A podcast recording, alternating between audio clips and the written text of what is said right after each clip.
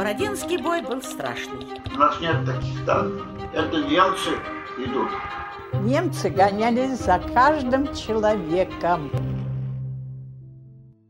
Здравствуйте! Сегодня мы с вами, я Булавкина Татьяна, И я, Михаил Муруков. в подкасте «Голоса Победы». Сегодня 20 апреля, день окончания Московской битвы. И поэтому сегодня мы возвращаемся в нашем подкасте к разговору о военных событиях и вспомним об этой величайшей битве Великой Отечественной войны. Говорить о Московской битве можно бесконечно. С момента ее окончания и по сегодняшний день о ней написаны без э, преувеличения десятки, если не сотни тысяч печатных страниц текста, сняты десятки километров кинопленки наверное, сотни километров аудиозаписей. Что бы и как бы ни говорили, эта битва остается крупнейшей в истории Великой Отечественной войны. Другие сражения зачастую превосходили ее по ожесточенности, по стратегической значимости, но сложно соперничать с битвой, которая длилась практически полгода, которая никогда не длилась на фронте протяженностью менее тысячи километров одновременно, и в которой бы приняло участие в общей сложности около пяти, наверное, миллионов человек. Ну, для наших слушателей, наверное, будет полезным вспомнить о ходе основных этапов Московской битвы, хотя бы для того, чтобы мы могли лучше понять контекст тех аудиозаписей, которые мы сегодня планируем с вами услышать. Началом Московской битвы считается 30 сентября 1941 года. Честно скажем, черный день календаря военной истории Великой Отечественной войны. Это день начала операции «Тайфун» генерального наступления вермахта на московском направлении. Собственно говоря, решение об этом наступлении было принято в главном командовании вермахта еще 6 сентября. Но тогда Гитлер и его верховное командование планировали произвести сразу две операции. Сначала одновременно, но потом уж так вышло, что пришлось их проводить последовательно. Первая операция – это наступление на юго-западном направлении с целью уничтожения юго-западного фронта и захвата Киева. И вслед за этим наступление на московском направлении. 16 сентября 1941 года главнокомандующий группой армии «Центр» генерал-фельдмаршал Федор фон Бок подписал оперативную директиву номер 1300 о наступлении на московском направлении. Замысел операции был классический для германского вермахта образца 1941 года. Мощный дробящий удар танковых соединений при тесной взаимодействии с авиацией, желательно на флангах противостоящей советской группировки, быстрый прорыв в глубину, формирование внутреннего внешнего фронтов окружения вокруг советских армий западного, резервного, брянского фронтов и быстрое продвижение к Москве для того, чтобы обойти ее и захватить. Надо сказать, что для этих целей Германия сосредоточила наибольшее количество сил и средств, которые сосредоточились в 1941 году на Советско-Германском фронте. Ну давайте посчитаем сами. Формально вроде бы не так много. Три полевых армии, но вместе с ними три из четырех танковых групп. Как мы помним, всего четыре танковых группы начинали войну по плану Барбаросса. И три из них если говорить с севера на юг, четвертая, третья и вторая, то есть 75% немецких танковых и механизированных соединений призваны были наступать на московском направлении. А сколько это танков в количестве? К этому времени уже не так много, надо сказать, э, не очень хорошие по качеству и совершенно негостеприимные по окружающей среде советские дороги от Бреста до Смоленска съели, по некоторым данным, до 50% боевой техники, с которой эти группы начинали свой восточный поход. Но, тем не менее, более 1700 танков. Сила не маленькая. Добавим к этому примерно 1390 боевых самолетов второго воздушного флота фельдмаршала Кессельринга. И мы получаем вполне себе хорошую ударную силу, которая способна стереть любого противника, стоящего перед ней. Плюс 14 тысяч орудий и минометов, ну и почти 2 миллиона военнослужащих. Миллион восемьсот тысяч, собираясь в последний поход на Москву со стороны вермахта. А что же с нашей стороны? Историки до сих пор, наверное, спорят и будут спорить о причинах того, что случилось в сентябре-октябре 1941 года на Западном фронте, но поражение советских войск было предопределено по нескольким причинам. Во-первых, немецкие войска в это, все это время находились в обороне. Советские же войска перешли к обороне через 4 дня после того, как э, Гитлер подписал директиву о наступлениях на киевском и московском направлении. То есть до 10 сентября советские войска продолжали наступать на бои. Кстати, 6 сентября, в, го, в день подписания этой директивы, советские войска завершили первую свою успешную контрнаступательную операцию в этом районе, взяли город Ельню. Это очень известная операция, вошедшая и в советскую литературу, и в кинематограф. Очень эффектное окончание одного из, одной из серий советского фильма, посвященного в том числе карьере Георгия Константиновича Жукова, как он в сопровождении командиров идет по еще подымящимся после успешного сражения полуразрушенным улицам Ельни. Но в это время с той стороны уже готовились к другому наступлению, а мы только начинали переходить к обороне. Но это только войска Западного фронта а войска соседнего с ними Брянского фронта продолжали наступать до 26 сентября 1941 года, продолжали вести э, наступательные операции. Так, например, э, группе генерала Ермакова была такая оперативная группа на Брянском фронте. 26 сентября был поставлен приказ на частное наступление в районе города Глухов. Ну, казалось бы, что такое 26 сентября? Вроде бы ничем не примечательный день, но это день, когда был подписан приказ номер 1620, приказ о начале операции «Тайфун». То есть в тот день, когда немцы уже изготовились к наступлению, подтянули войска, сосредоточили резервы и снабжение, советские войска еще пытались наступать. Времени на создание эшелонированной обороны не было вообще. Но даже если бы оно было, кому было там обороняться?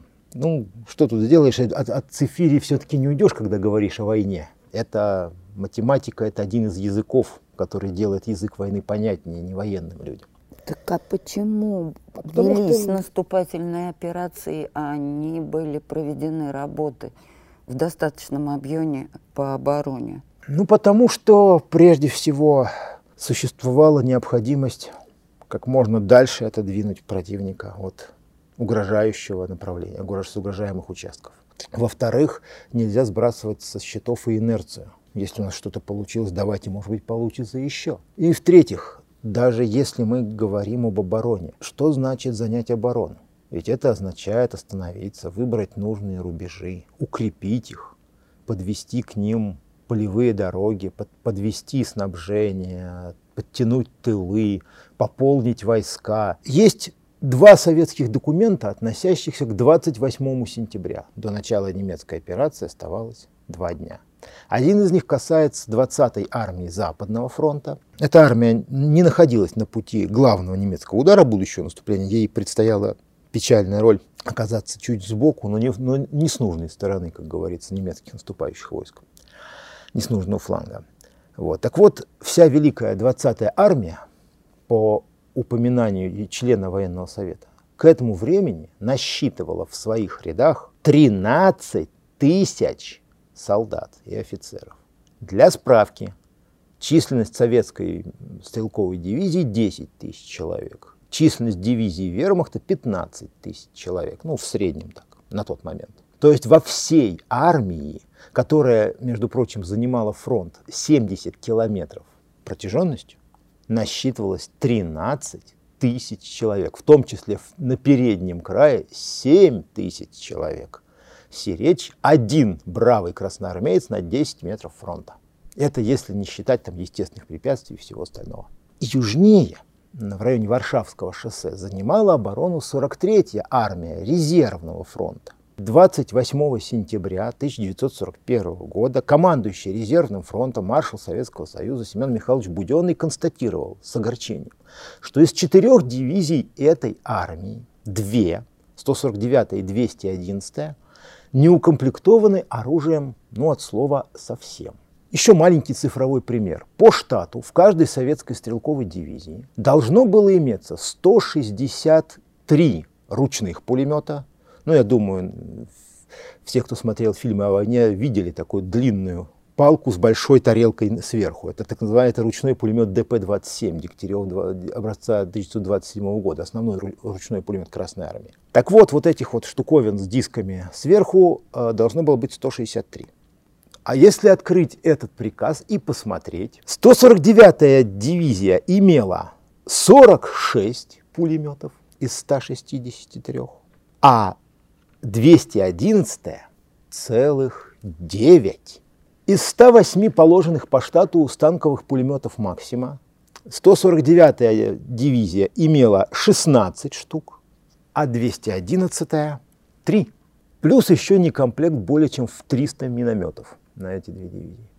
А почему получилось так? Значительная часть этих дивизий была пополненным из запаса свежими, свежими частями и соединениями, в том числе теми же московскими ополченцами, которые практически все оказались в этих армиях, которые только-только перевооружались. Либо другие части понесли серьезные потери и нуждались в срочном подвозе боеприпасов и оружия. Но просто война не дает времени, потому что война – это двусторонний процесс, и противник не осведомляется очень вежливо, сняв шляпу, извините, господа, готовы ли вы к нашему наступлению? Если не готовы, мы готовы еще подождать. К сожалению, да, вермахт был не столь джентльменски настроен по отношению к Красной Армии. В этих условиях понятно, что такого, такие части, когда в полках, которые должны были развернуться на фронте в несколько километров, насчитывалось пулеметов 10, максимум 12-13, не было ни одного орудия, или там имелся один миномет. Естественно, что такие полки удержать фронт против наступающего при поддержке танков и авиации противника не могут в принципе. А вот 43-я армия как раз находилась на направлении главного удара одной из немецких группировок. И против пяти ее дивизий, еще одну подбросили, наступало 12 немецких, в том числе танковая и моторизованная. В этих условиях не приходится удивляться, что результат был тот, который был приходится удивляться тому, что этот результат случился не так быстро и что, грубо говоря, что-то удалось спасти. Но тем не менее, масштабы катастрофы советского западного резервного Брянского фронтов были чудовищны. Немецкие войска начали наступление против Брянского фронта 30 сентября, против Западного фронта 2 октября. 3 октября был взят «Орел» танковой группы Гудериана. 7 октября немецкие войска сомкнули кольцо окружения вокруг армии Западного резервного фронта восточнее Вязьмы. 9 октября немецкая моторизованная дивизия СС «Das Reich» захватила сходу Гжатск, создав тем самым внешний фронт кольца окружения. В кольце окружения оказалось 64 советских дивизий, 11 из имевшихся на тот момент 13 танковых бригад – и 50 из имевшихся к тому, к тому времени на западном направлении 64 артиллерийских полков. То есть 90% советских танков и 80% советской артиллерии были потеряны безвозвратно. А Это означало, что фронта больше нет. А какие людские потери были с нашей стороны? Мы не знаем их и никогда не узнаем, поскольку учет в Министерстве обороны велся ведь только по донесениям от частей, которые сумели прислать данные о потерях. А для этого надо, чтобы хотя бы часть из них вышла из кольца окружения. А те, которые не вышли, сведений, соответственно? Сведений не представили. По данным советских архивов, из окружения смогли выйти разрозненными группами части 16 дивизий. Отдельные части 16 дивизий. Но по немецким данным, а они э, страдали одним очень маленьким таким недостатком. В плен попало около 650 тысяч человек. Было захвачено также около четырех с половиной тысяч орудий и минометов и примерно 1200-1300 танков. Ну, кстати, о маленьком недостатке немецкой статистики. Немцы зачисляли в военнопленных все мужское население, способное носить оружие. Так что энное количество мирных жителей Вязьма, Гжатска, Рославля, там, других городов того же Орла пополнила ряды советских военнопленных, само не, не, не подозревая об этом. Но тем не менее потери были страшны. И несмотря на это, даже окруженные войска продолжали до 11 октября сражаться практически в той же группировке, а после этого упорно продолжали попытки прорваться из вражеского кольца и выйти к своим. В фондах глав архива Москвы сохранились ценнейшие ценнейшие именно в том числе из-за своей чрезвычайной редкости. Воспоминания людей, которым довелось пережить Вяземскую катастрофу. И вот как раз сейчас предлагаю послушать фрагмент из воспоминаний машинистки штаба 33-й армии Нины Калафати, которая как раз рассказывает о днях их выхода из Вяземского окружения. Мы шли на Вязьму, но нам оттуда шли назад и говорили, Вязьма занята немцами. Идти по дорогам нельзя, потому что немцы гонялись за каждым человеком. Не за машиной, а за каждым человеком. И для того, чтобы выйти из окружения, все ехали по лесу с машиной снарядов. И там из другой армии оказался генерал Старостин. И он забрал под расписку эти снаряды. Оказалось, из-под Бреста притащили пушки. Они, вы представляете, из-под Бреста и из этих пушек расстреливали по дороге немцев. Мы только что с вами прослушали очень эмоциональные воспоминания Нины Калафати о таких трудных днях Московской битвы. Вы так подробно рассказывали о Вязьме, а это ведь небольшой провинциальный город. Неужели это такое большое значение имело для Москвы, э, взятие Вязьмы? На войне иногда имеет значение объект совершенно ничтожный с точки зрения географии. Все зависело от того, какие результаты даст сражение против противостоящих войск. В данном случае Вязьма стала тем пунктом, вокруг которого сошлись клещи немецких войск вокруг четырех армий Западного резервного фронтов. Еще три армии наши попали в такой же котел, про который мы обычно просто забываем сказать, хотя он тесно связан, связан с Вяземским на Брянском фронте. Значение этого было в том, что после разгрома основных фронтов между немецкими войсками и Москвой лежал открытый путь. С 16 июля формально существовало, и те, кто когда-нибудь занимался историей Московского народного ополчения, знают об этом. Так называемая Можайская линия обороны. Ее создали 16 июля 1941 года. И именно туда выводились в июле 1941 года дивизии Московского народного ополчения. Именно они были первыми войсками, которые занимали эту линию и начали ее оборудование. После этого она постепенно строилась. В идеале это должна была быть мощная 220-километровая укрепленная полоса, которая тянулась от района Московского моря, ну, это современного Конаковского водохранилища, где тут чуть-чуть э, юго-западнее Конакова она примыкала к э, водохранилищу. Это линия укрепления. А на юге она тянулась за Калугу и загибала свой фланг на восток, э, южнее Калуги. Вот это мощная укрепленная линия, на каждом батальонном участке которой должно было быть подготовлено 6 артиллерийских дотов и 18 пулеметных дзотов. Это очень мощная сила. Но по плану, подписанному, кстати, в августе 1941 года, эту 220-километровую зону обороны должны были занимать 21 э, дивизия по фронту и 4 дивизии еще в резерве. Она была разделена на 4 участка. Волоколамский, Можайский, Малоярославский и Калужский сектора или укрепленные районы. Позднее количество дивизий увеличили фактически до 31. Но вся беда была в том, что этих дивизий не существовало. И к моменту, когда немецкие танки сомкнули клещи вокруг Вязьмы, на всей линии от Московского моря до Калуги, вместо 30 дивизий у советского командования имелось 30 батальонов. Это во сколько раз меньше? В среднем в 9. В 9-10 раз меньше, чем нужно. Самое, наверное, страшное было даже не то, что занимать эти замечательные укрепления, которые были еще на две трети недостроены, было просто некому. Потом историки подсчитают, что из 220 километров Можайской линии обороны 65 так никогда и не будут заняты ни одним советским солдатом. На отдельных участках плотность советских войск, даже в самые ожесточенные дни сражения на Можайской линии обороны, на километр фронта составляла 30 винтовок. То есть один военнослужащий на 30 с лишним метров. Это для, для часовых нормально, но для обороняющихся против наступления вражеских танковых и механизированных войск это ничто.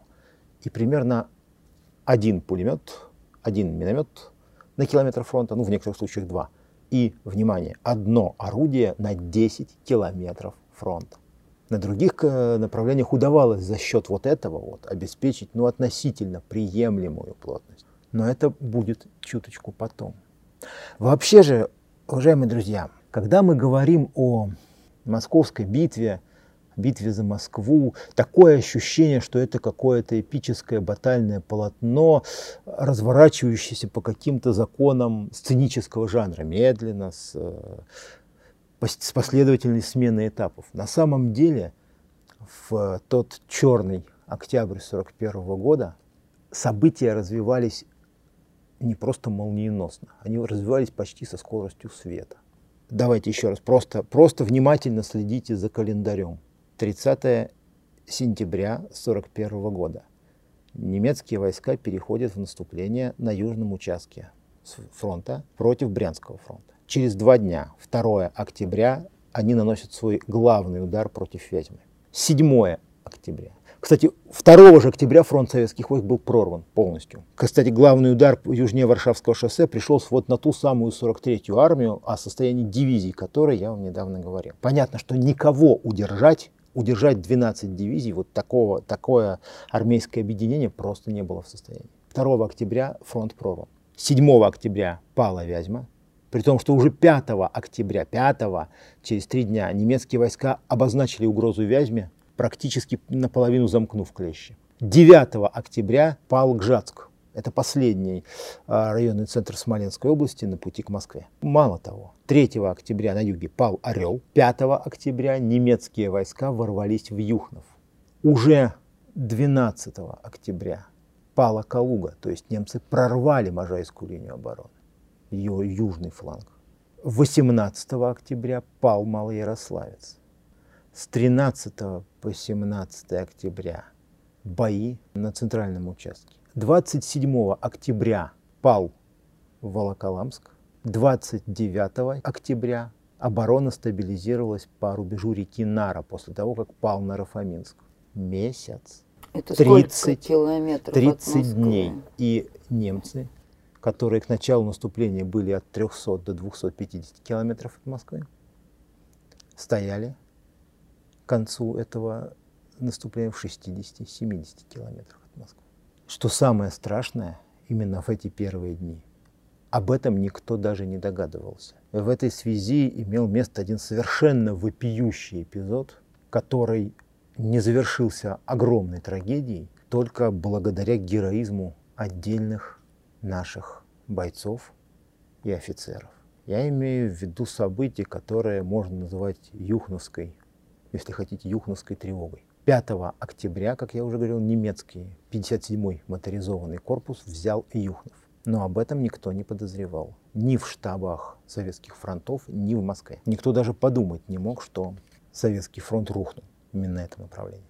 О том, что случилось дальше и как удалось избежать катастрофы, очень хорошо рассказал в своих воспоминаниях, запись которых имеется в архивном фонде Москвы, бывший командующий военно-воздушных э, сил Московского военного округа, э, тогда полковник, позднее генерал-майор Сбытов. Прежде чем мы прослушаем эту запись, э, надо оговориться, что качество ее может показаться не очень хорошим. Она была записана достаточно давно, но эта запись одна из самых важных в имеющихся у нас аудиосвидетельствах о Московской битве, поскольку ее автор этих воспоминаний занимал очень важную должность командующего ВВС Московского военного округа, отдельной группой и отдельной группой ПВО Москвы. Именно его подчиненные обнаружили этот прорыв, и поэтому все, о чем он говорит, это практически документальная, поминутная, почасовая хроника тех часов и дней, когда решалась и была решена судьба Москвы. И практически об этом москвичи ничего не знали. Да, и москвичи об этом так и не узнали. 5 октября разведчики доносят. Варшавскому шоссе, примерно в 50 километрах от Юхного, уже идут танки и пехота. Беру у себя майор Карпенко, инспектор по технике пилотирования, очень смелый, отважный человек, посылаю его перепроверить. Прилетает товарищ командующий, идут танки. Оказалось, целый корпус в обход значит, сражения Смолянского в обход. И он пошел. Командующий фронтом Можайской линии обороны Телегин. У них и в помыслах ничего нет, ничего не создают. Ничего же нет, кроме строительных батальонов ничего нет. И женщин, которые укрепления делают. Я говорю, будем что делать? Подольских курсантов, там два училища, артиллерийское, пехотное. Давай будем поднимать. Больше никого нет. Авиацию, все, что можем сейчас собрать, выделить то же самое. Два-три полка послать. Договорились, решили. 9 часов утра. Вот, этот Телегин потом в своих мемуарах стал писать сначала, что я ему доложил в 12 часов, а в следующих мемуарах написал, что я ему доложил 15 часов. Вот, и разбирайся, на кого он работал. Я распоряжение сделал, только, значит, собирался проверять, как кто готовится. Думаю, что часов в 12, максимум в 13 мы уже можем бить вылета сделать за светлое время звонок, а у меня Маленков мне кремлевский телефон поставил, звонок, Абакум, начальник контрразведки СВЕРШ, приглашает меня к себе. Приезжаю, сразу вопрос, откуда вы взяли, по Варшавскому шоссе идут немцы. А если это не немецкие танки, а если это наши танки? Ну, я начинаю объяснять, что летчики проверены уже, я два раза посылал.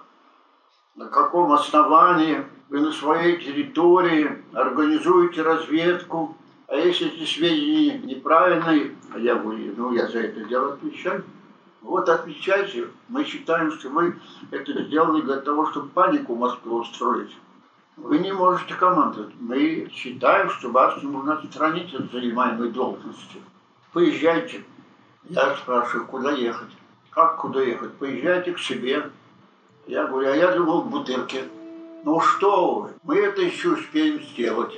Ну я приехал к себе, смотрю, расставлен часовой около кабинета. Я говорю, кто поставил? Не знаю, вроде Телегин поставил. Я говорю, давайте позвоним Василевскому.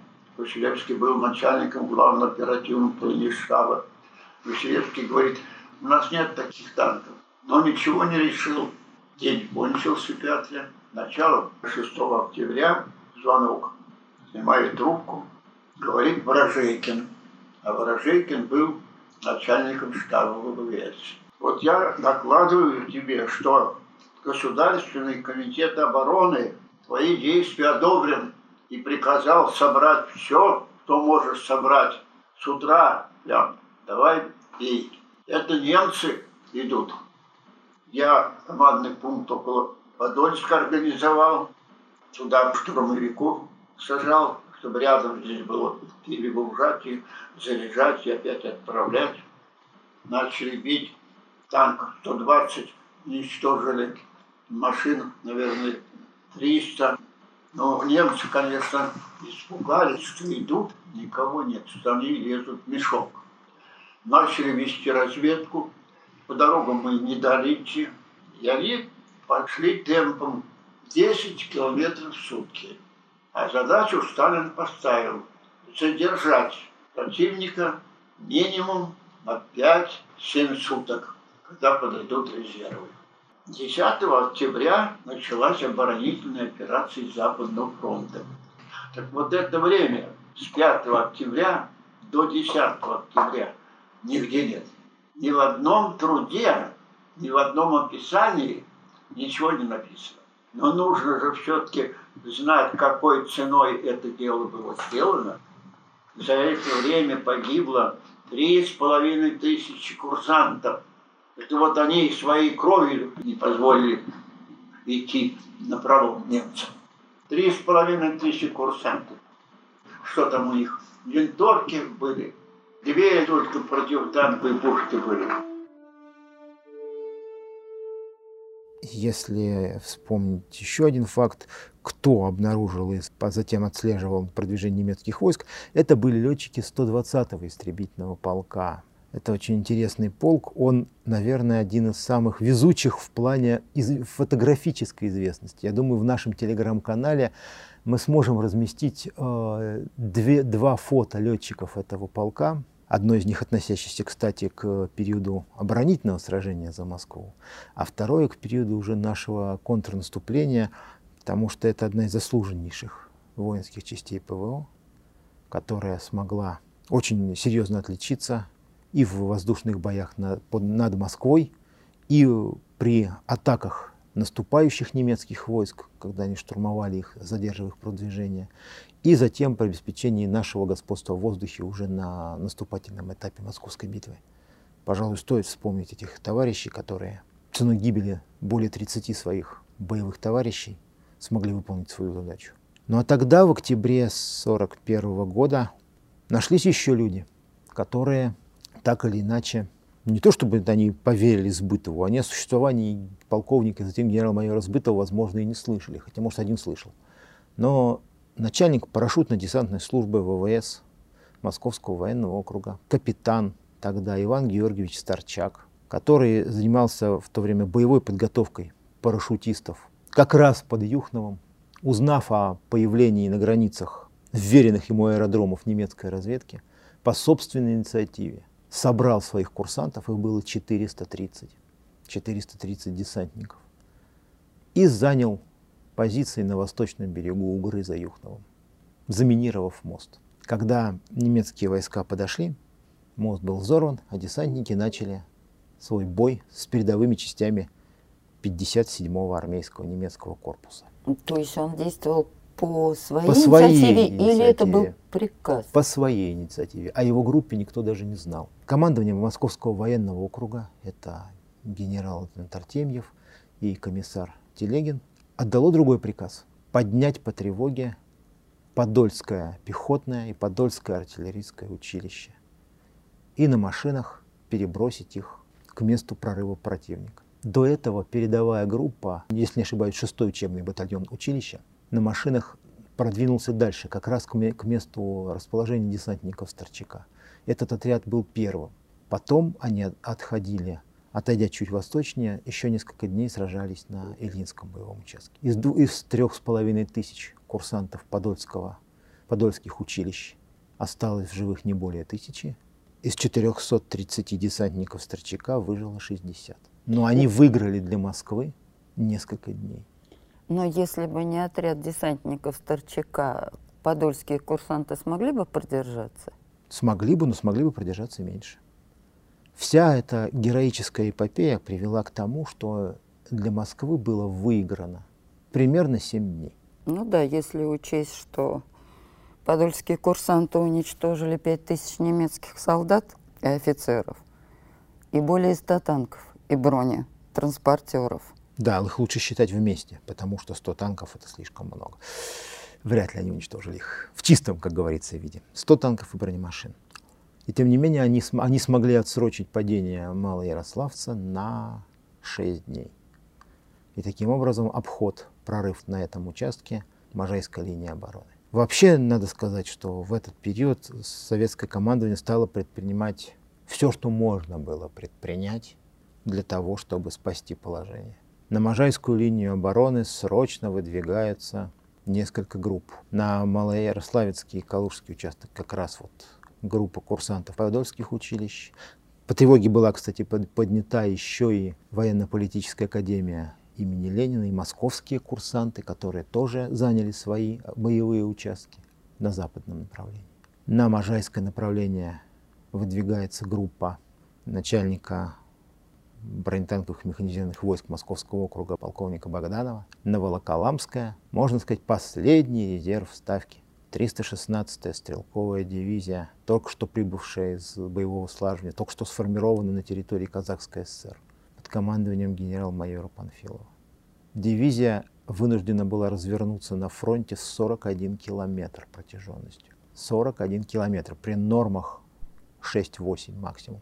4 при двухэшелонном и 8 при одноэшелонном построении. Она развернулась на фронте 41 километр. Именно на ее направлении немецкие войска забуксовали дольше всего. Мы не будем здесь говорить о подвиге 28, который имел место как раз в эти дни. Об этом сказано достаточно, я думаю. Каждый интересующийся, неравнодушный наш слушатель, читатель найдет в интернете, в литературе, где угодно, достаточно информации. Но все они и известная дивизия Панфилова. Кстати, на одной, в одном из наших прошлых подкастов мы говорили о, о романе Бека «Волоколамское шоссе», он как раз об этих днях. И еще раз настоятельно рекомендую всем, кто заинтересовался, прочитать его. Вы поймете там все. И как мужали в боях и получали боевую закалку советские командиры, и как был остановлен противник, и как выигрывались для Москвы даже не дни, минуты и часы. Ну, то есть получается, что действующие армии, если бы не было народного ополчения, истребительных батальонов, подольских курсантов, курсантов московских военных училищ, то не удалось бы остановить? Может быть, удалось, может быть, нет. История не знает сослагательного наклонения. Счастье для Москвы состояло в том, что они были. А те, кого не было, появились. 12 октября 1940 1941 года принято решение о формировании Московской зоны обороны. Притом одновременно формировалась и зона укреплений, которая получала такое название, и начиналось формирование воинских частей, которые должны были занимать эти укрепления. Было принято решение о формировании в Москве коммунистических рабочих батальонов, к которым должны были примкнуть истребительные батальоны Москвы. В каждом районе столицы, а их было 25, формировался один рабочий батальон, и к ним присоединялся один истребительный батальон. Таким образом, 50 батальонов. Это уже в общей сложности практически 5 дивизий где-то. Учитывая, что полки у нас были обычно трехбатальонного состава, соответственно, 9-10 батальонов — это три полка, это дивизия. Таким образом, были сформированы московские стрелковые дивизии, которые составили основу этого будущего фронта Московской зоны обороны. 25 октября 1941 года Моссовет принимает решение о строительстве укреплений на ближних подступах Подмосковья. Полоса обороны, которую мы называем Московской зоной обороны, состояла из трех рубежей. Первый рубеж – это район Нахабина, Акулова. Второй рубеж – где-то 15-20 километров от Кремля. И третий рубеж – городской рубеж обороны. Главное архивное управление города Москвы, его основной комплекс зданий, находится сейчас на пересечении улиц Профсоюзная и улицы Овручева. каждый, кто захочет посетить этот район, сможет увидеть со стороны улицы Обручева, буквально сразу за зданиями глав архива, из земли поднимается белая каменная коробка. Это пулеметный ДОТ того самого второго оборонительного рубежа Московской зоны обороны. Здесь тогда было еще уже не глубоко, но все еще Подмосковье. И именно здесь, на тонкоопасных направлениях, сооружалась система оборонительных сооружений и система заграждений. Те, кто живет на пересечении улицы Островитинова и Ленинского проспекта, могут посмотреть у себя буквально-таки во дворах остатки целого участка узла сопротивления из трех дотов. Вообще же по Москве еще можно найти, увидеть следы той подготовки, которая велась к встрече врага, будь он подойдет к городским окраинам или ворвется на городские улицы. В общей сложности несколько десятков остатков долговременных укрепленных точек можно найти в московских парках, во дворах некоторых домов. Позднее, в январе 1942 года, эта система укреплений получила номер 157. Это был 157-й укрепленный район. Вся Москва в ее границах э, стала одним укрепрайоном. И у нас в виртуальном музее «Москва с заботой об истории» среди других материалов, посвященных обороне Москвы, вы можете найти карту-схему основных огневых сооружений 157-го укрепленного района, то есть карту-схему основных огневых сооружений, находящихся в пределах ныне городской черты Москвы а заодно увидите документы о награждении тех москвичей, которые в октябрьские, ноябрьские, декабрьские дни 1941 года вышли на подмосковные поля или на улицы своего города для того, чтобы строить эти укрепления. Но это будет чуть позже. А пока же свою роль сыграла Можайская линия обороны. Бои на ней продолжались ну, всего несколько дней. Как я уже говорил, начались где-то около 5-7 октября и закончились окончательно к 29. Нашим войскам удалось остановить противника на ближних подступах к Москве, на рубеже реки Нары. Но на пути к этому немцам пришлось выдержать очень много ожесточенных контратак советских войск на подступах к Волоколамску, к Можайску. И в этой связи стоит вспомнить о том, что вновь полем битвы, как и 1812 году, стало Бородинское поле. С 13 по 17 октября 1941 года воины Западного фронта под командованием полковника Полосухина сражались на Бородинском поле.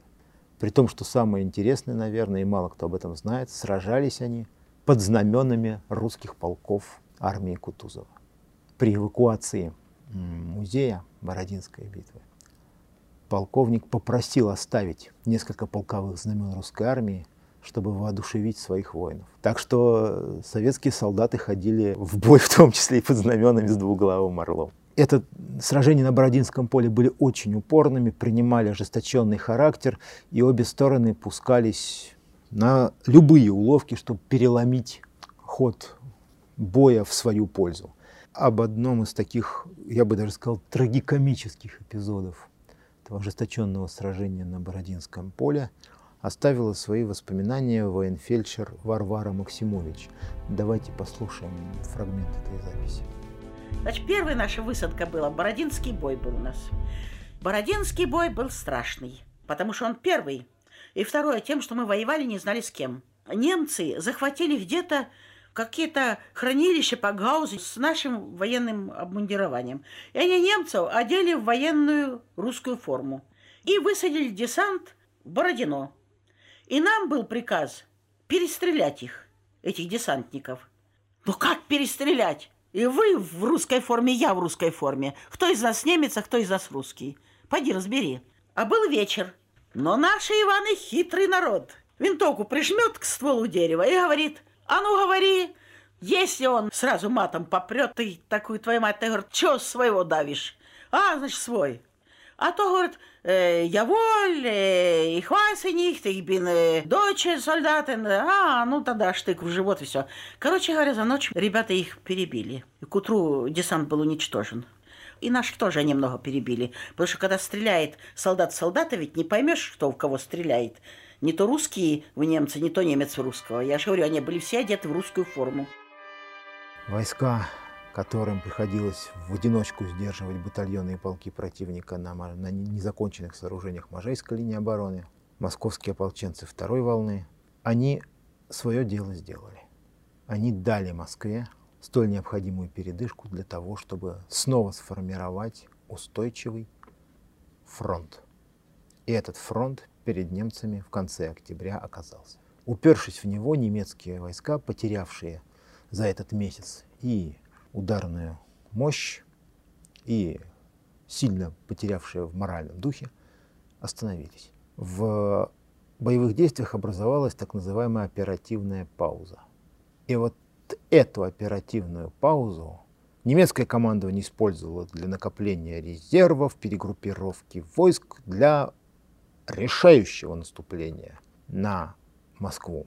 Хотя, конечно же, оно очень расстраивалось, что ну, разумеется же, зимняя, осенняя распутица и в какой-то степени не, атипично воюющие русские э, сорвали план проведения 7 ноября парада войск вермахта на Красной площади. Немцы всегда были приверженцами реальполитик. Не получилось провести парад 7 ноября, проведем его чуть позже. Главное перегруппироваться, подтянуть резервы. И... Но в это время точно такой же деятельностью занималось и советское командование. Оно подтягивало резервы, сосредотачивала их, расходовала их не просто экономно, а архиэкономно. Дошло до того, что, например, некоторые виды вооружений, начиная от штурмовиков Ил-2 и кончая противотанковыми ружьями, и даже пистолетами пулеметами распределялись между войсками, оборонявшими Москву, по личному распоряжению Сталина. Это пример высшей рачительности в расходе резервов. И это при том, что противник под стенами столицы. Но для того, чтобы с толком использовать эту оперативную паузу, советское руководство сделало еще кое-что. Вы имеете в виду парад 7 ноября на Красной Разумеется. площади? Разумеется. Да, парад – это, конечно, событие очень важное для Москвы. Парад в первую очередь показал, что Москва не сдалась. И правильно вы сказали, что гитлеровцы готовились к параду. Они отпечатали пригласительные билеты и даже из Берлина прислали парадные мундиры. Однако их попытка беспрепятственно войти в Москву сорвалась. А парад на Красной площади прошел торжественно, красиво и вселил всех уверенность, что Москва жива, Москва не сдается и никогда не сдастся, и никто Москву не захватит. В этот момент Москву бомбили нещадно. Причем немцы стояли в 100 километрах от города. И в этих условиях предпринимать подобные мероприятия кажется даже сейчас авантюрой. Представим себе, у нас на календаре 31 октября 1941 года. Позавчера немецкие войска взяли Нарафаминск. Но вроде бы, кажется, вчера Западный фронт донес, что на реке Нара все относительно спокойно, дальше немцы не сунулись. То есть у вас, кажется, еще только очень сильно кажется, наклевывается небольшая оперативная пауза. И в этой обстановке руководство Советского Союза решает провести традиционный военный парад, который всегда проводились в Москве 7 ноября, в день годовщины Октябрьской революции. Ну да, и главная опасность получалась со стороны авианалетов. Но нам повезло с погодой. Накануне состоялась очень сильная пурга. И даже в момент, когда шли по Красной площади бойцы, шел сильный снег. Но с другой стороны, как говаривал Александр Васильевич Суворов, сегодня, сегодня везение, завтра везение, помилуй бог, но надо же когда-то и умение. Э, везло тем, кто сам себе это везение обеспечивал. Несколько дней до 7 ноября советская, немногочисленная тогда еще авиация не давала жития немецким самолетам на передовых аэродромах. Мы старались утюжить буквально любой аэродром, который немецкие бомбардировщики могли использовать для быстрого взлета к Москве. Бомбили вплоть до Вязьмы. Надо сказать, немцы не догадывались о самой идее того, что это все подготовка, в том числе и к проведению парада в Москве. Если бы кто-нибудь в немецких штабах высказал такую идею, его бы, скорее всего, аккуратно проводили в, в отпуск куда-нибудь на французскую ривьеру. Хотя, конечно, никто и не мог объяснить внезапного резкого усиления действий советской авиации. Но, тем не менее, самая главная причина немцам в голову не пришла. Парад надо было проводить. Кто его будет проводить? Была идея снять с фронта какую-то часть, но ее отвергли сразу, потому что, ну, кто же знает. От тотальной недооценки противника в это время уже все-таки излечились. Поэтому было решено проводить парад силами московского гарнизона. По воспоминаниям тех же самых руководителей Московской зоны обороны, того же командующего войсками Московского военного округа генерала Артемьева, по воспоминаниям Телегина, было принято очень интересное решение – тренировки войск к параду практически не проводились. Но в районе Крымского моста, там, где была, была относительно свободная площадь, тогда же застройка была менее плотная, чем сейчас, устраивали небольшие строевые занятия под предлогом того, что войска, что москвичи захотят, наверное, как-нибудь посмотреть на свои воинские части, на войска московского гарнизона, которые уйдут защищать их город и провести что-то типа такого торж... небольшого торжественного смотра войск. Несмотря на то, что сейчас в мемуарах э, очень многие утверждают, что они уж точно догадались, что будет парад, что они уже знали, что готовились. На самом деле, конечно же, если бы кто-то подумал, даже подумал бы, чтобы кто-то там догадался, ну, возможно бы все отменить. Потому что сохранение секретности было краеугольным камнем всей этой операции. Командиры частей участвующих в параде получили пакеты с заданием в 23 часа вечера 6 ноября. Извините, за 9 часов до начала парада. А вот существует такое мнение, что бойцы московского гарнизона прям с парада уходили в бой. Это так? Или это все-таки касалось бы боевых частей непосредственно. К этому времени мос- войска московского гарнизона уже можно было с полным правом называть боевыми частями, тем более если посмотреть, кто входил в их состав. Но давайте не будем забегать вперед.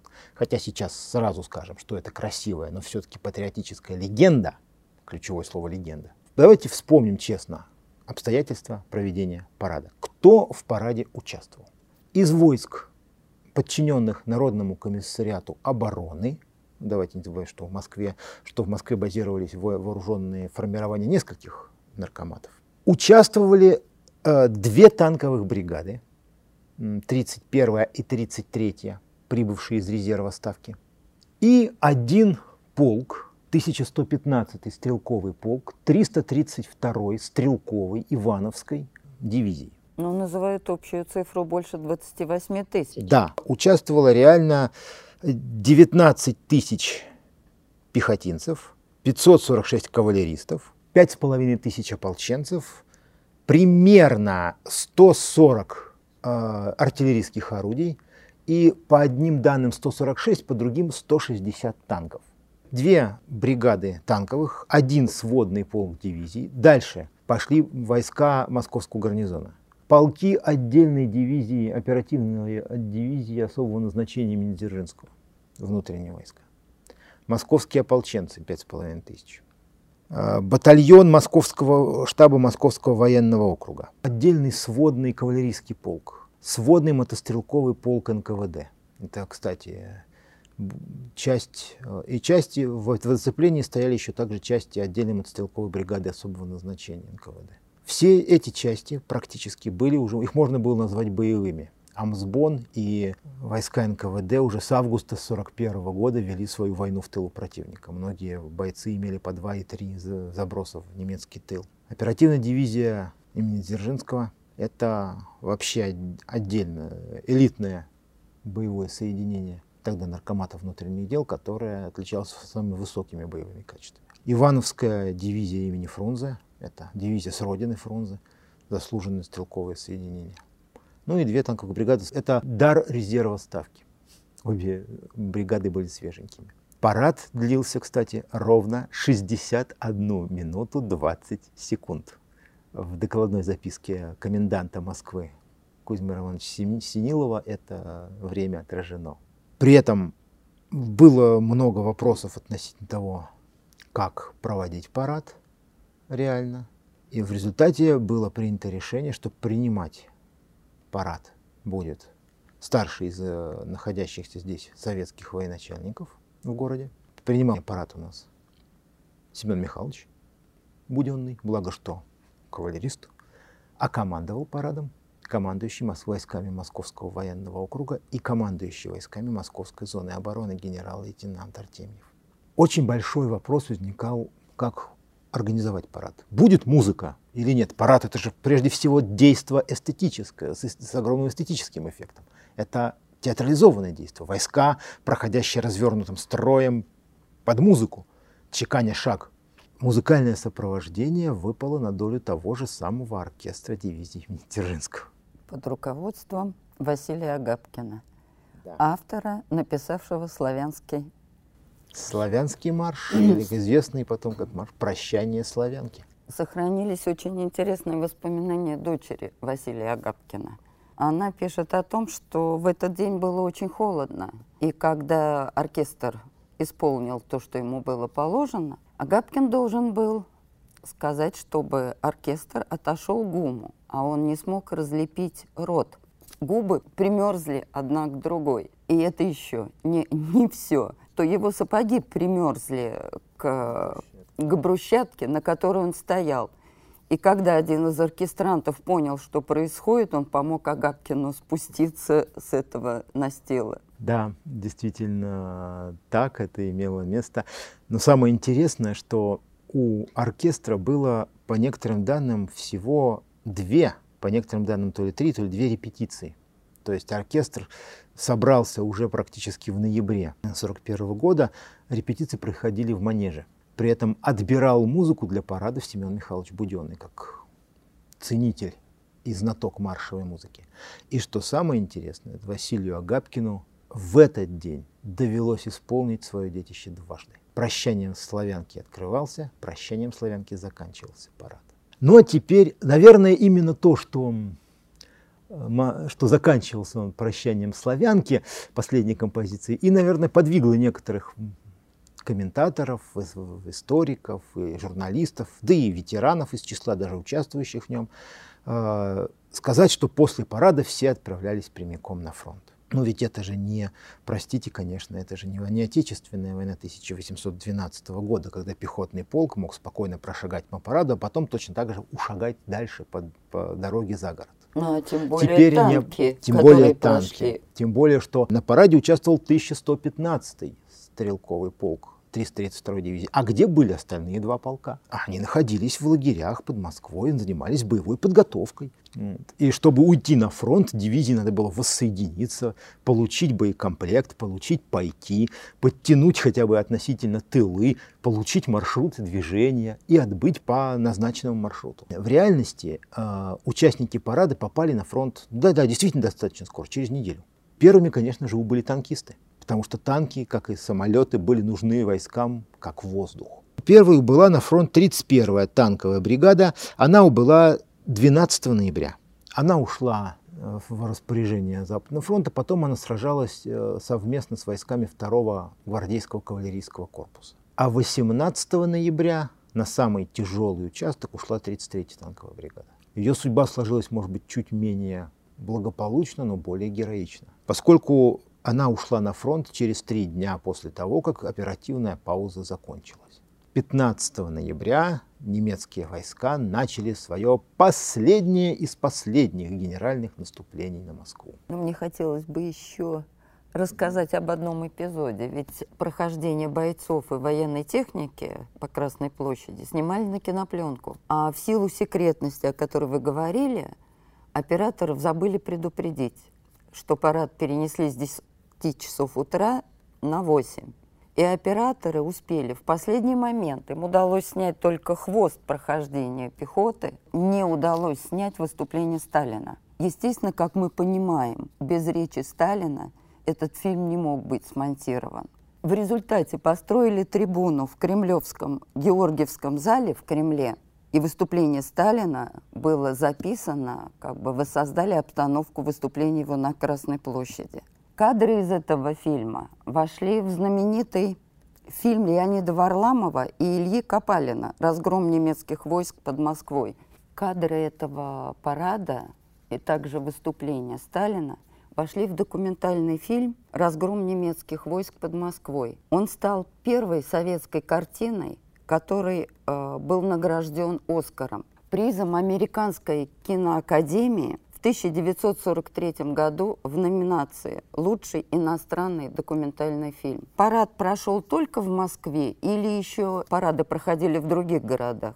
Всего в этот день прошло 11 парадов в 11 городах Советского Союза. Официальный парад э, в память э, очередной годовщины Октябрьской революции проходил в Куйбышеве поскольку именно в Куйбышев был эвакуирован иностранный дипломатический корпус, большая часть гражданских э, народных комиссариатов. И там, кстати, парад э, принимал маршал Ворошилов. Куйбышев – это сегодняшняя Самара? Да, сегодняшняя Самара. Так вот, э, если вернуться к параду и к судьбам участников, я говорил о том, что 33-я танковая бригада ушла на фронт 18 ноября. В день, когда началось наступление на северном участке фронта, немецкое наступление. На южном участке началось 15 ноября, на северном 18. Это был последний и решительный бой. Как говорится, судьбу решит последний гренадер из последнего батальона, прорвавшегося на улице Москвы. Были уверены немцы. Притом они, многие из них были действительно уверены в победе и в советскую кинодокументалистику, и даже в детскую литературу о Великой Отечественной войне вошла фраза из оставшегося неотправленным письма одного немецкого офицера-танкиста к отцу. «Извини, заканчиваю, нет времени, мы только что получили приказ о наступлении, завтра напишу тебе из Москвы». Тело автора нашли возле его танка, да, четыре трупа возле танка, дополнили утренний пейзаж под одной из подмосковных деревень, Вот. И в результате, да, письмо оказалось, дошло до адресата только в составе соответствующего советского документального фильма. Возможно. Возможно, он его посмотрел, возможно, нет. Но, тем не менее, наступление немцев все-таки было страшным. Пример той же самой 33-й танковой бригады, о которой я все хотел сказать. Она убыла на, на фронт 18 ноября. И она вошла в состав 16-й армии Западного фронта. Эта армия, она стоит особняком даже среди всех армий, защищавших Москву. Тогда ею командовал Константин Константинович Рокоссовский. Это армия, которая защищала Москву на Волоколамском, Истринском направлениях. Это было то самое место, где натиск противника был наиболее силен, и где немцам в итоге удалось на самое близкое расстояние подойти к Москве. К 24 ноября немцам удалось взять Клин и Солнечногорск. 27 ноября немецкие войска, прорвав оборону советских войск, захватили Яхрому и по оставшемуся невзорванным мосту прорвались на восточный берег канала имени канала Москва-Волга. 29 ноября отдельные немецкие разведдозоры выходили на, на подступы к Химкам. И 29 же э, ноября, фактически уже 1 декабря, немецкие войска попытались атаковать Дмитров. Те, кто ездит э, по Савеловской дороге или плывет канала, на теплоходе по каналу имени Москвы, при подходе к Дмитрову издалека видит фигуру советского солдата, стоящую над обрывами восточного берега. Перемиловские высоты. Место крайнего продвижения немецких войск и последней позиции советских войск на этом фланге битвы под Москвой. А те, кто едет в тот же самый Солнечногорск, проезжая Зеленоград, минуют знаменитые ежи.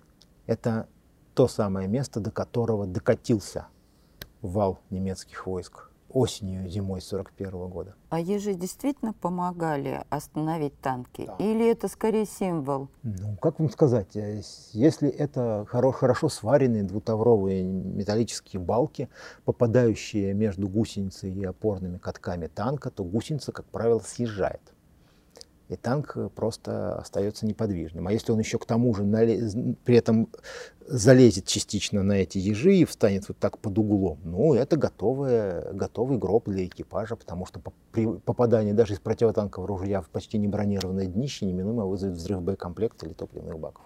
Ну и действительно танки Да. останавливали Останавливались, ежи. останавливались. Обходи, вынуждены были их обходить или, или пятились назад, подставляя себя под огонь артиллерии. Та же самая, кстати, со- советская 33-я танковая бригада провоевала 12 дней. 30 ноября остатки бригады пешим порядком убыли в Москву для пополнения. Танков в ней уже не осталось. И тем не менее, к 1 декабря немецкие войска взяли Красную Поляну. Это территория нынешнего Зеленоградского административного округа города Москвы. 27 километров от Кремля. Немецкие офицеры, по утверждению некоторых западных мемуаристов, в редкие часы хорошей погоды могли любоваться в бинокль на Москву. В Красную Поляну доставили даже дальнобойную, дальнобойное орудие, чтобы обстреливать Кремль.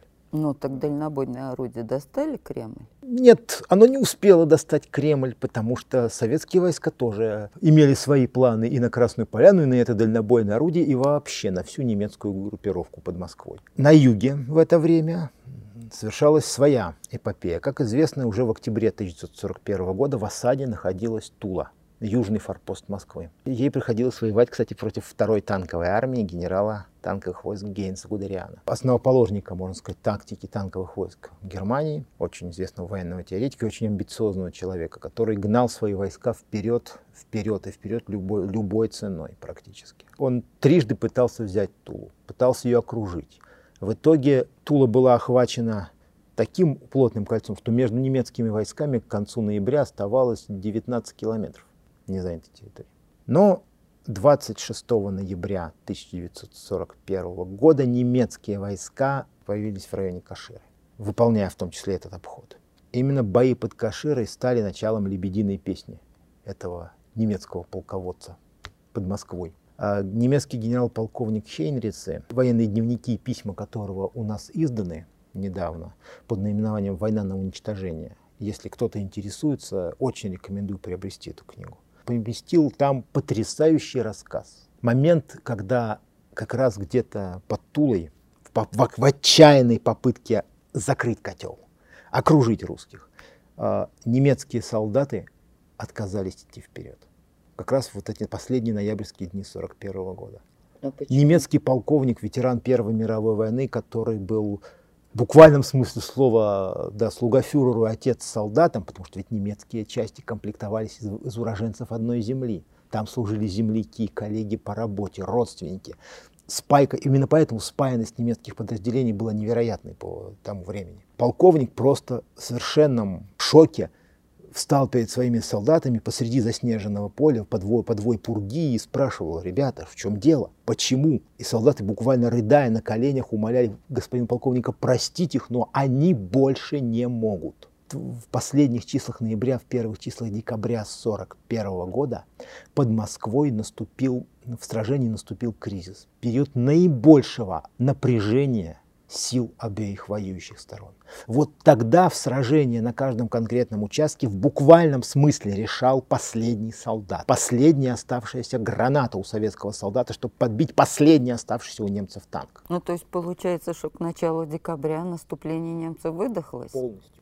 Немецкие, немецкие, в некоторых немецких частях осталось по 20-25% того состава, с которым они начинали даже это наступление. При этом ведь э, немцы из того миллиона 800 тысяч, которым они начинали операцию «Тайфун», уже не менее полумиллиона растеряли за, этот, вот, за тот самый Черный Октябрь. И когда начино, начиналось советское контрнаступление, советские войска наступали на практически равную в силах противника.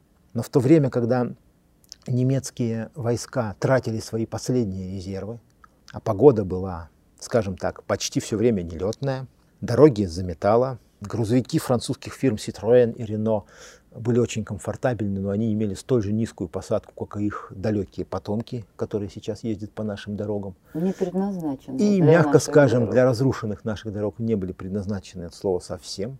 И немецкое снабжение кончалось. Опять же, немцы не были подготовлены к зиме в полной мере, не имели даже нормальных запасов обмундирования, не имели достаточно запасов ни зимней, ни зимней резины, ни зимней смазки, ни нормальных сортов присадок к горючему. Советские войска, кстати, испытывали, в общем-то, схожие проблемы, потому что ну, никто же не заготавливал впрок там 20-30 комплектов зимнего обмундирования, там, боеприпасов, топлива. Но ведь это, это не вермахту, это советскому руководству пришлось заново формировать Красную Армию два раза на протяжении полугода, по большому счету. Поэтому с запасами у нас было не лучше, чем у вермахта. Но в то время, когда немцы тратили свои последние резервы, советское руководство их копило. Копило, копило, копило, принимая даже жестокие меры. Тому же самому Рокоссовскому тот же самый Жуков едва ли не в матерной форме отказывал в резервах, даже когда эти резервы требовались для того, чтобы просто удержать 16-ю армию от того, чтобы она просто перестала существовать. Но тем не менее приказывали, грозили, умоляли и устояли. Так откуда резервы? Восточнее Москвы были сосредоточены первая ударная, 20-я, 10-я, 24-я, 60-я армии. То есть примерно столько же армий, кстати, если так посмотреть а, с севера на юг, э, было и в составе Западного фронта, оборонявших Москву. 30-я, 5-я, 16-я, 33-я, 39-я, 43-я, 49-я и 50-я на Туле. 8 армий. И, представляете, 8 армий обороняет Москву, а еще 5 стоят за их спинами и ждут, когда же наконец придет их черед. И они дождались. Для советского командования стало ясным, когда Гудериан, можно сказать, не смог сомкнуть кольцо, когда генерал Михаил Ефремов, возглавив, можно сказать, отряд работников своего штаба, отразил последнюю отчаянную, полусамоубийственную попытку немцев прорваться через реку Нара к Москве, и последние там семь десятков немецких танков чадным костром запылали на подмосковных полях, стало ясно, немцы выдохлись. Пришел и наш черед. О последних попытках немецких войск прорваться в Москву вспоминает фронтовой корреспондент, писатель Вадим Кожевников. Давайте послушаем эту запись. В декабре 1941 года я был направлен на южный участок Западного фронта, первый гвардейский кавалерийский корпус. Разведка доложила, что передовой отряд врезался в танковую немецкую колонну и несет большие потери. Несколько раз я слышал, как звали санитара, а потом услышал, как крикнули «Корреспондент, сюда!» Возле командира полка стояли на вытяжку пять спешившихся бойцов, держа под усы своих коней. Обратившись ко мне, подполковник сказал, «Вынимайте блокнот и пишите. Сначала всех по фамилиям. Записали, теперь так. Вы покрупнее, чтобы разобрать легче. Пишите. Вышеназванные бойцы совершили героический подвиг, подорвав лично гранатами четыре вражеских танка, которые оказывали бешеное сопротивление нашим кавалеристам. Слава героям! Ну, еще что-нибудь посильнее припишите. Люди ведь на какое дело идут? И, отвернувшись от меня, командовал «По коням, товарищи!» Мы долго следили, как между белыми деревьями, озаренными розовым, нестерпимым блеском разрывов, удалялись пятеро всадников. Раскрыв портсигар, Подполковник протянул его мне, но тут же досадливо захлопнул и сказал, хоть бы покурить им перед этим делом было что, а то вот, видите, пусто. И задумчиво добавил, вызвались атаковать в обход на конях танки и забросать их гранатами. Вы уж, пожалуйста, про них напишите. Если хотите, я могу вам фонариком посветить. Время есть, зачем же откладывать? Да, к началу декабря фронт застыл. Фактически 4 декабря Гитлер еще не признавал провал наступления на Москву свершившимся фактом, но командование группы армии «Центр» уже поняло, что сил у него нет, и отдало приказ о начале перехода своих войск к обороне. Буквально на сутки фронт застыл по линии канала имени Москвы, по территории современного Зеленограда по реке Нара, району Кубинки и Звенигорода и далее на юг до Каширы. Чуть особняком в своем героическом полуокружении продолжала сражаться Тула. Оборонительный этап Московской битвы стремительно приближался к своему завершению, хотя большая часть его участников, наверное, этого еще не знала. Он стоил советским войскам 515 тысяч только убитыми и пропавшими без вести. Немецкие войска потеряли, согласно их официальным данным, примерно втрое меньше. А ведь Но... обычно при наступлении потери составляют больше, чем при обороне. Большая часть советских потерь пришлась на Черный Октябрь и на первые числа ноября, когда зачастую приходилось затыкать бреши во фронте всем, что имелось под рукой, уже не думая ни о подготовке, ни о слаженности, ни об обеспечении.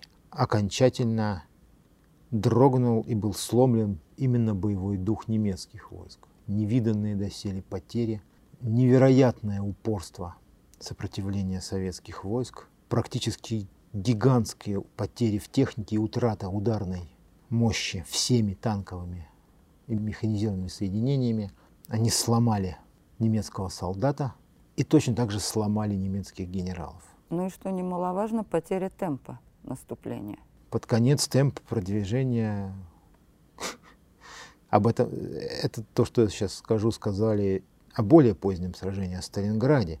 Да, говорит, ширина улицы теперь измеряется не метрами, а трупами. Но, честно говоря, ширина подмосковных перелесков и проселков точно так же в последние дни декабря для немцев измерялась трупами. И этого напряжения вермахт не выдержал. А Красная Армия выдержала и буквально через сутки показала, что не только вермахт умеет победоносно наступать, громить и гнать, гнать своего противника.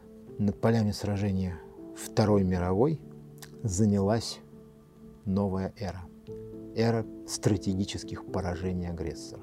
Московская битва – одна из самых продолжительных битв Второй мировой войны. Она длилась более полугода, почти семь месяцев первой части нашей встречи мы поговорили об обороне Москвы. Во второй части мы поговорим с вами о контрнаступлении под Москвой. Оставайтесь с нами.